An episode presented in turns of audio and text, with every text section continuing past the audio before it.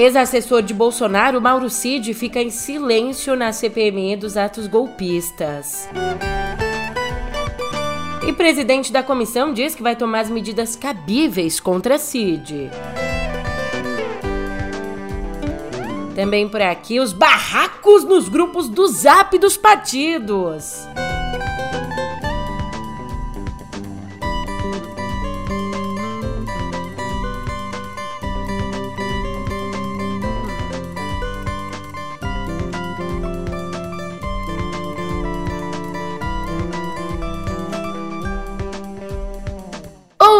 Ótimo dia, uma ótima tarde, uma ótima noite para você. Eu sou a Julia Keck e vem cá, como é que você tá, hein? Nessa quarta, dia 12, bem aqui no meio de julho, meio do inverno. Vem cá, você tá sentindo um calor? Eu tô. Eu tô e eu já te conto por quê no pé do ouvido.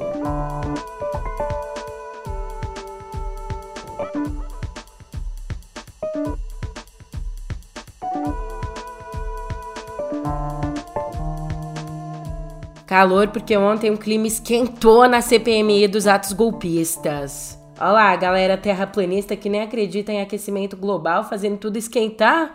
E esquentou ao ponto do presidente da comissão, deputado Arthur Maia, dizer que vai tomar as medidas cabíveis contra o tenente-coronel Mauro Cid por ele ter desrespeitado a comissão, podendo inclusive denunciar o Mauro Cid ao Supremo. Para você puxar aí na memória, o Cid é o antigo ajudante de ordens do ex-presidente Jair Bolsonaro. Foi braço direito do Bolsonaro no último governo. E ontem, na comissão militar, tão corajoso, se recusou a responder até mesmo as perguntas básicas, como quando foi perguntado né, a idade dele se recusou nessas perguntas básicas, mesmo com o Supremo autorizando a ficar calado só nas questões que pudessem incriminá-lo. Por todo exposto e sem qualquer intenção de desrespeitar Vossas Excelências e os trabalhos conduzidos por essa CPMI, considero a mim, considerando a minha inequívoca condição de investigado, por orientação da minha defesa e com base na ordem do habeas corpus 229 e 323, concedida em meu favor pelo Supremo Tribunal Federal,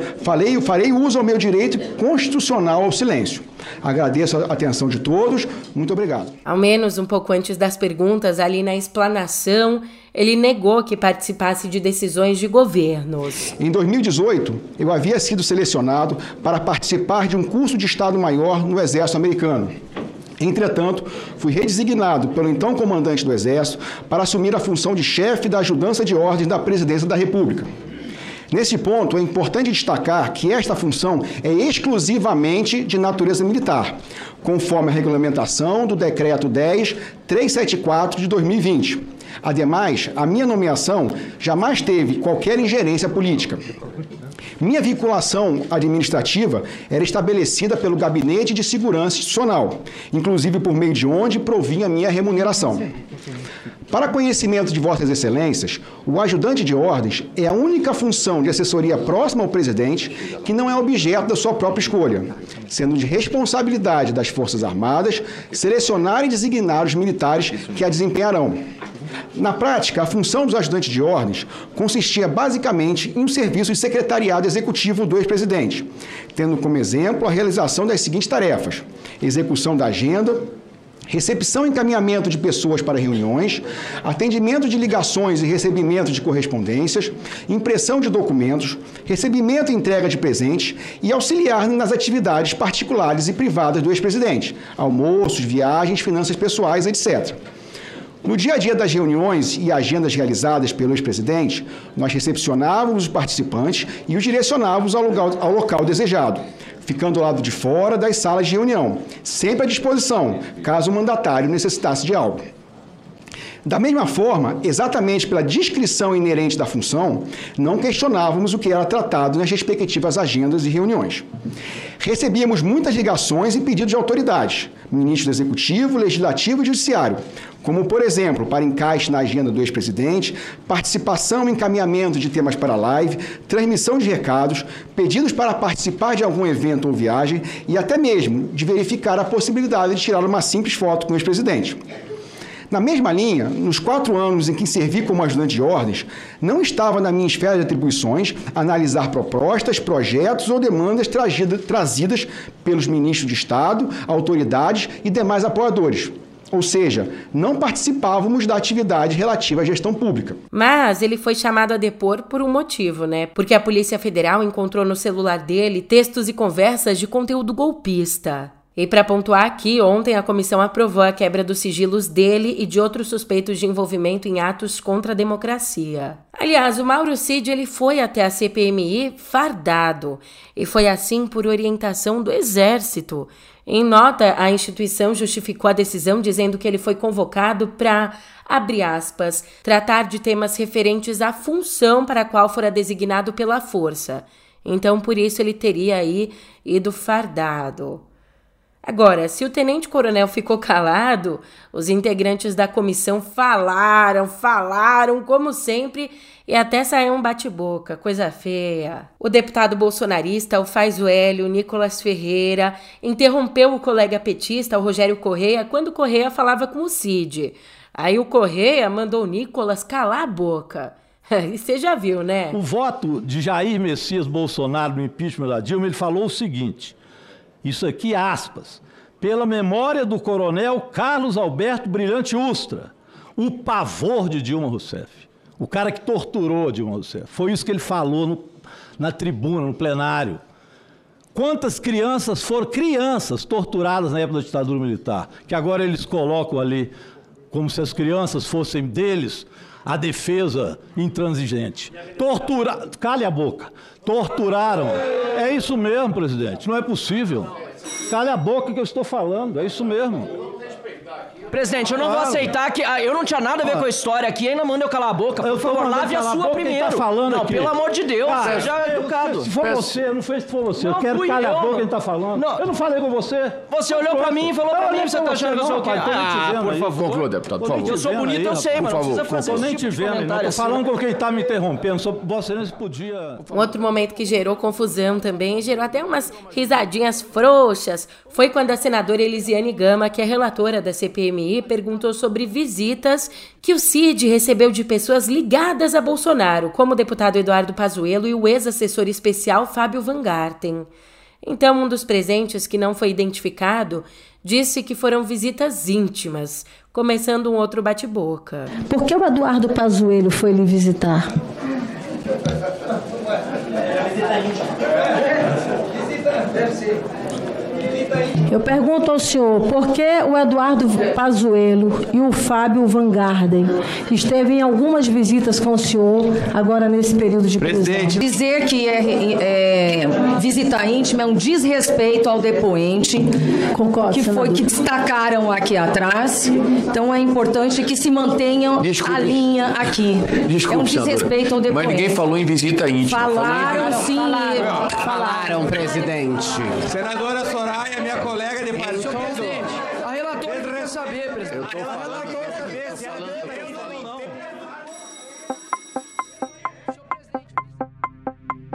Enquanto isso, rola a tal da reforma tributária. E abemos o relator da reforma no Senado, o Eduardo Braga, do MDB. O nome dele foi confirmado ontem pelo presidente do Senado, Rodrigo Pacheco. E os dois disseram, tanto Pacheco quanto o próprio Braga, que a PEC não vai ser fatiada. Ontem nós definimos que a relatoria ficará a cargo do senador Eduardo Braga, do estado do Amazonas, que relatará, relat, fará a relatoria na Comissão de, de Constituição e Justiça e também no plenário acerca da, da reforma tributária nessa proposta de emenda à Constituição. Nós temos muitas expectativas em relação à reforma, concordamos com o mérito dela, obviamente que ajustes podem ser feitos dentro do diálogo democrático de amadurecimento do Senado, mas temos o senso de urgência e de, de, de importância e de relevância dessa reforma e o Senado certamente cuidará de aprová-la nos próximos meses na CCJ e no plenário do Senado.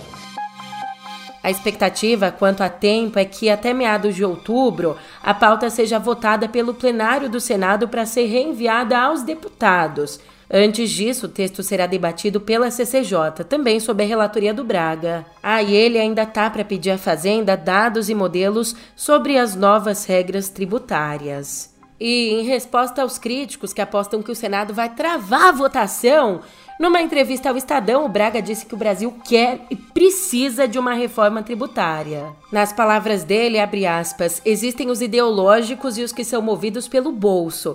Se a economia vai bem, eles apoiam os governantes de plantão. Se a economia vai mal, não apoiam. Fecha aspas. Você tem que ter uma maioria, porque senão você se mata. Claro. É importante lembrar que o PT tem 70 deputados de 513. Sabe? Então, tem que você conversar. Pega, você pega a esquerda toda, você soma, dá cento e poucos deputados. Ou seja, você precisa de no mínimo 50, 257 para a maioria simples. simples. Seja, então, isso só demonstra que você tem que negociar. E você ouviu só? Na live semanal de ontem, a primeira depois da aprovação na Câmara, de duas coisas importantes: a reforma tributária e também as mudanças no CARF.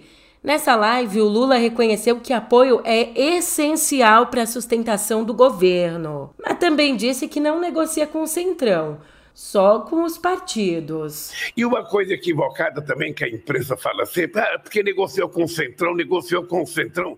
A gente, eu, a gente não negocia com o Centrão. O Centrão não é um partido político. Uhum. O Centrão ele se junta em função de determinadas coisas, mas habitualmente você negocia com o partido. Então, o partido quem que é? O partido é o PT, é o PSB, é o PCdoB, é o PDT, é o PMDB, é o PSD, é o União Brasil, uhum. é os republicanos, é o PP. Uhum. Então, são com esses partidos que você negocia. Uhum. Ou seja, seria importante que a gente não precisasse negociar. Ah, o governo fez uma medida provisória, está lá aprovada por unanimidade. Não é assim. Falando em partido, o couro tá comendo no PL. A gente teve aí um novo barraco no grupo de WhatsApp da bancada do PL da Câmara. Então, o bate-boca, as ameaças levaram o líder da sigla, o Altineu Cortes, a proibir o envio de mensagens pela segunda vez naquele grupo. Travou, Maite! O fato da primeira lavagem de roupa suja por conta do racha do partido em relação à reforma tributária, já que parte votou a favor, parte votou contra. O fato desse desentendimento ter ido parar na imprensa gerou críticas do deputado e youtuber Gustavo Gayer a Vinícius Gurgel. E outros parlamentares também entraram na confusão. O bloqueio ocorreu na noite de segunda. Em carta, então, o presidente do PL, o Valdemar Costa Neto, tentou contornar a crise pediu respeito aos congressistas que votaram a favor da pauta econômica, mas ainda assim tentou acenar os bolsonaristas, dizendo que a sigla vai votar unida nas pautas de costume. As pautas de costume. As que costumam ajudar o bolso deles? Dança, gatinho, dança!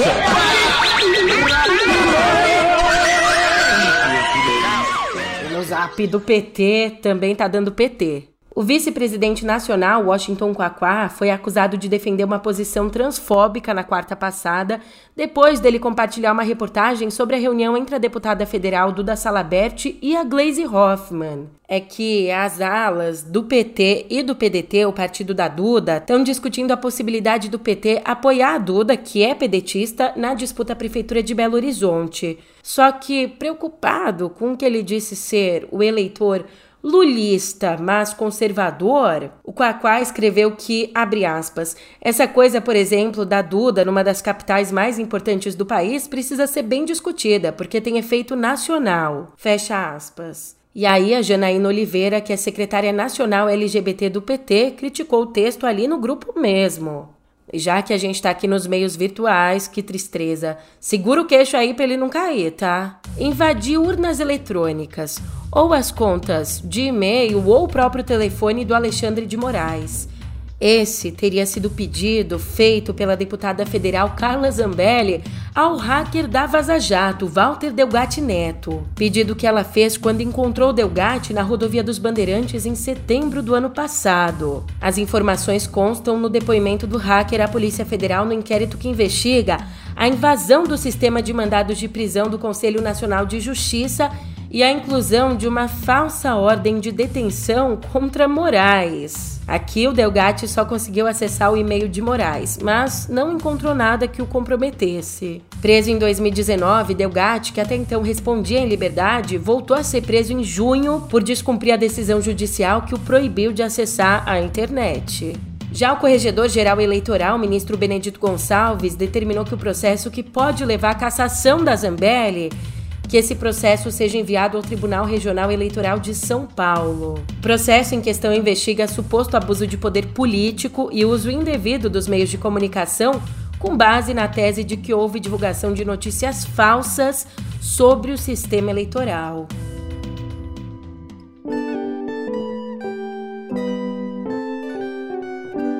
Como você bem sabe, aqui no nosso país já existe a possibilidade legal de usar cannabis para tratamentos de saúde. Só que você sabe também que a maior parte dos produtos à base da erva, essa maior parte ainda é importada e custa bem caro, tá? Pensando nisso, o governo Lula pretende regular o plantio de cannabis para fins medicinais.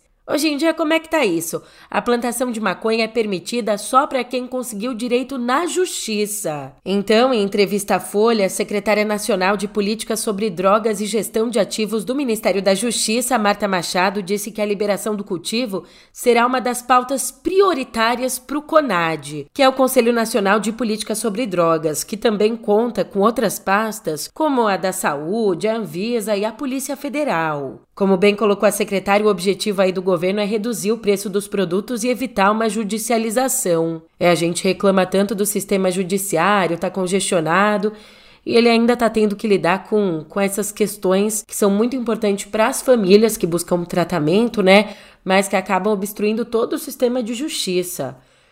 Bem, agora vou te fazer um convite diferente. Eu te convido a olhar junto comigo para a história da humanidade. Toda a história. Ah, só isso. Para a gente se situar no espaço-tempo, a Terra, ela se formou há mais ou menos 4 bilhões e 600 milhões de anos. E de lá para cá, a gente tem dividido a nossa história nesse planeta em éons, eras, períodos, épocas e idades geológicas. Hoje, a gente está na era Cenozoica, uma era que começou há 65 milhões de anos e é marcada pelo surgimento do homem atual, o Homo sapiens e a tecnologia. Já direcionando o nosso olhar para a estrutura da Terra em si, né, a estrutura geológica, a gente está na época do Holoceno, que começou há mais ou menos 12 mil anos, quando terminaram os efeitos da última glaciação, ou seja, terminaram os efeitos daquele momento em que a Terra esfriou, o que gerou uma estabilidade ecológica maior, e isso, por sua vez, criou um ambiente propício para civilizações se desenvolverem. Acontece que, por conta do impacto que a gente, que nós humanos, que a gente está gerando no planeta, alguns pesquisadores têm defendido que a gente saiu do Holoceno entramos numa nova, numa nova época geológica, o Antropoceno. Eles defendem que a gente já afetou tanto a Terra que, mesmo olhando para todos esses 4 bilhões de anos de existência, a gente já causou um dano irreversível nela. A nossa marca tá posta, pronto. E é exatamente por isso que pesquisadores do grupo de trabalho do Antropoceno anunciaram ontem o lugar sugerido como ponto de referência para marcar o início desse Antropoceno. O lugar símbolo dessa época denominada pelas intervenções humanas no ambiente. Sabe qual? Um lago que fica no Canadá, o Lago Crawford. Ele seria o marco zero dessa nova era, tendo como ano-chave 1952, quando análises do solo registraram sinais de testes nucleares e uma alta atividade industrial. Mas ainda para que esse lago seja oficializado como ponto inicial do antropoceno, ainda né, vai ter que passar aí por três votações de outras entidades científicas, tendo pelo menos 60% de aprovação. Cara, eu acho maluco demais olhar para essa grandiosidade, os quase 5 bilhões de anos de história terrestre. Testemunhar o tanto de vida que o nosso planeta tem gerado em tantos bilhões de anos. Imagina, a nossa vida não chega a 100 anos. Quando chega, né? A gente já fala: que tanto de tempo é esse? Nossa, que longevidade! E a Terra abriga um tanto de vida há quase 5 bilhões de anos. Não, mas você sabe que é mais louco ainda? perceber que isso é uma fraçãozinha de nada, ó. É mínimo perto de todo o universo. Portanto, flutuando agora, deixando a nossa Terra eu te conto que um planeta do tamanho de Netuno, descoberto em 2020 pela NASA, é capaz de refletir até 80% da estrela que ele orbita. Até então, o planeta mais brilhante que a gente já tinha visto era Vênus, capaz aí de refletir até 75% do brilho solar. A Terra, por exemplo, onde a gente está, só reflete 35% da luz que recebe do Sol.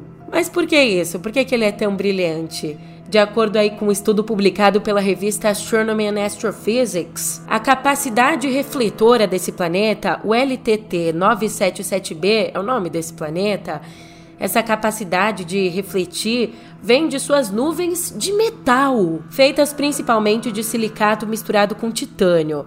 Aí também tem o fato dele ainda não ter concluído o processo de resfriamento.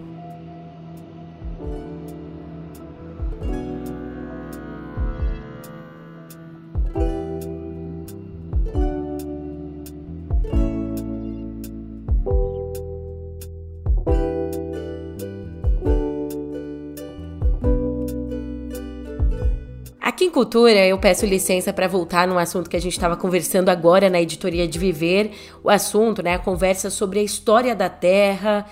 Você sabe de uma outra coisa que tem acompanhado grande parte do desenvolvimento humano no planeta? As piadocas. Não, tô falando sério, e eu que o diga, né? Aliás, você já ouviu aquela lá do, do Pum Babilônio? Acho que não, acho que você não ouviu porque ela é bem antiga. Os pesquisadores da Universidade de Wolverhampton, no Reino Unido, descobriram que a piada mais antiga da história é sobre Pum. Pum Babilônia, uma piada que foi registrada em tábuas de argila entre 2300 e 1900 anos antes de Cristo. Essas tábuas elas foram encontradas em 2008, onde hoje é o sul do Iraque, e nelas está escrito literalmente assim, ó: Algo que não acontece desde tempos imemoriáveis. Uma jovem jamais peida no colo do marido. Você também não achou muita graça, né? Mas vamos rir em respeito à antiguidade, vai. Ao humor dos nossos ancestrais. Mas veja, tem um sentido por trás disso, como explicou o professor Paul MacDonald, abre aspas. Piadas variaram ao longo dos anos. O que todas elas têm em comum é uma disposição para lidar com tabus e um nível de rebeldia. Fecha aspas. Não, fala sério, se a arte não é uma coisa fascinante. Ela encanta, encanta mesmo. E tem aqueles encantados que viveram completamente submersos na arte um deles, o eterno Zé Celso, ele que já deixou um buraco imenso, uma saudade apertada. E quem quiser prestar uma última homenagem ao Zé, é só chegar hoje às sete da noite no Sesc Avenida Paulista, em São Paulo, onde vai acontecer a primeira leitura gratuita da peça A Queda do Céu, na qual o diretor estava trabalhando antes de morrer. Ele se foi no último dia 6 por conta de um incêndio no apartamento dele. E vale dizer que os ingressos devem ser retirados no local com uma hora de antecedência. Sigamos, né? Sigamos aqui porque a arte segue. E depois do Gene Wilder e do Johnny Depp, o Willy Wonka, sabe o Willy Wonka? Agora ele tem um novo rosto, o rosto de Timothée Chalamet. I've spent the past seven years traveling the world perfecting my craft.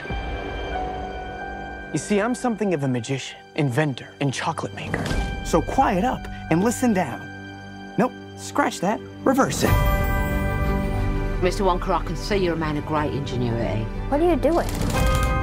I'm making chocolate, of course. How do you like it? Dark, white, nutty, absolutely insane.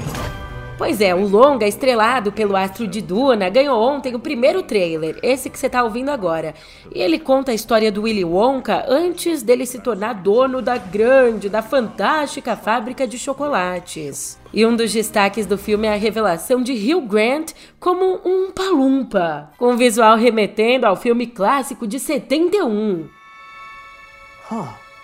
A double hump. Give a pencil and paper. Uh-huh. I got an idea. I know things haven't been easy for you. They're gonna get better. You promise? I pinky promise. That's the most solemn vow there is. Where do we start? A good chocolate chip is simple. Where is this? Ah, e você achou que a gente ia se despedir sem falar desse encontro, né?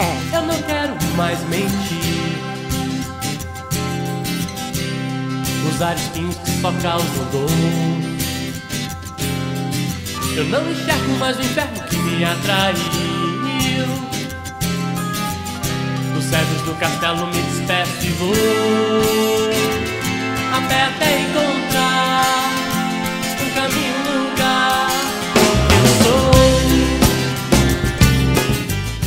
Os Titãs anunciaram ontem as datas e os locais dos últimos shows da turnê Encontros. Turnê que reúne os integrantes originais. As apresentações vão acontecer entre os dias 18 de novembro e 23 de dezembro em Rio de Janeiro, Recife, Natal, Londrina, Uberlândia, Porto Alegre, Teresina e São Paulo. Antes disso, o grupo se apresenta nos Estados Unidos e em Portugal. A pré-venda de ingressos começa hoje, fica ligado, hein? Ou nem tão ligado assim, porque eu quero conseguir o meu ingresso, então.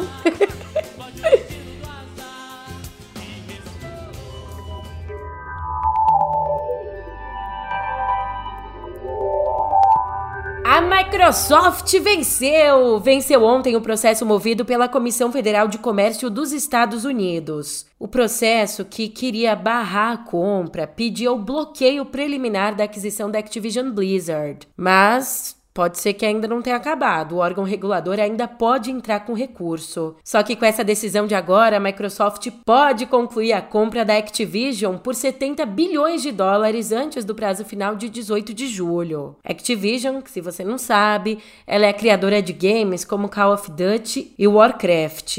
Veja bem, para conseguir comprar a empresa de games, e se safar aí da alegação de que estaria monopolizando a indústria, a Microsoft, que é dona da Xbox, se comprometeu a tornar o Call of Duty acessível para fabricantes de consoles rivais e também para empresas de jogos em nuvem por um período de 10 anos. Além de ter se comprometido em fazer acordos com a Nintendo, Nvidia e outros. E essa decisão vem meio que para chancelar tudo isso. Ela sinaliza que não há nenhum obstáculo para a fusão das duas empresas nos Estados Unidos. Só que elas ainda esperam a aprovação do Reino Unido. Ah, e uma informação importante aqui. Alô, pais, essa, essa vai para vocês, tá? Depois de ser alvo de denúncias de conteúdo extremista e abusos contra adolescentes, o Discord lançou ontem uma ferramenta de controle parental. Esse novo sistema aqui, chamado Family Central, permite que os pais e responsáveis supervisionem as interações dos filhos no Discord. De uma forma clara, com essa novidade, dados do menor de idade, como nomes e avatares de novos amigos adicionados, servidores em que o filho entrou e participou e usuários com quem ele conversou ou trocou mensagens diretas em servidores, todos esses dados podem ser compartilhados com os responsáveis. Como pontua a plataforma, esse novo recurso tem como objetivo respeitar a privacidade e a autonomia dos menores de idade. Não, já era tempo, né? Vamos combinar? Falando nisso, tá em tempo agora. Tá em tempo de dar tchau. Eu tô indo nessa, mas a gente se vê por aqui amanhã. Obrigada pela companhia e até lá.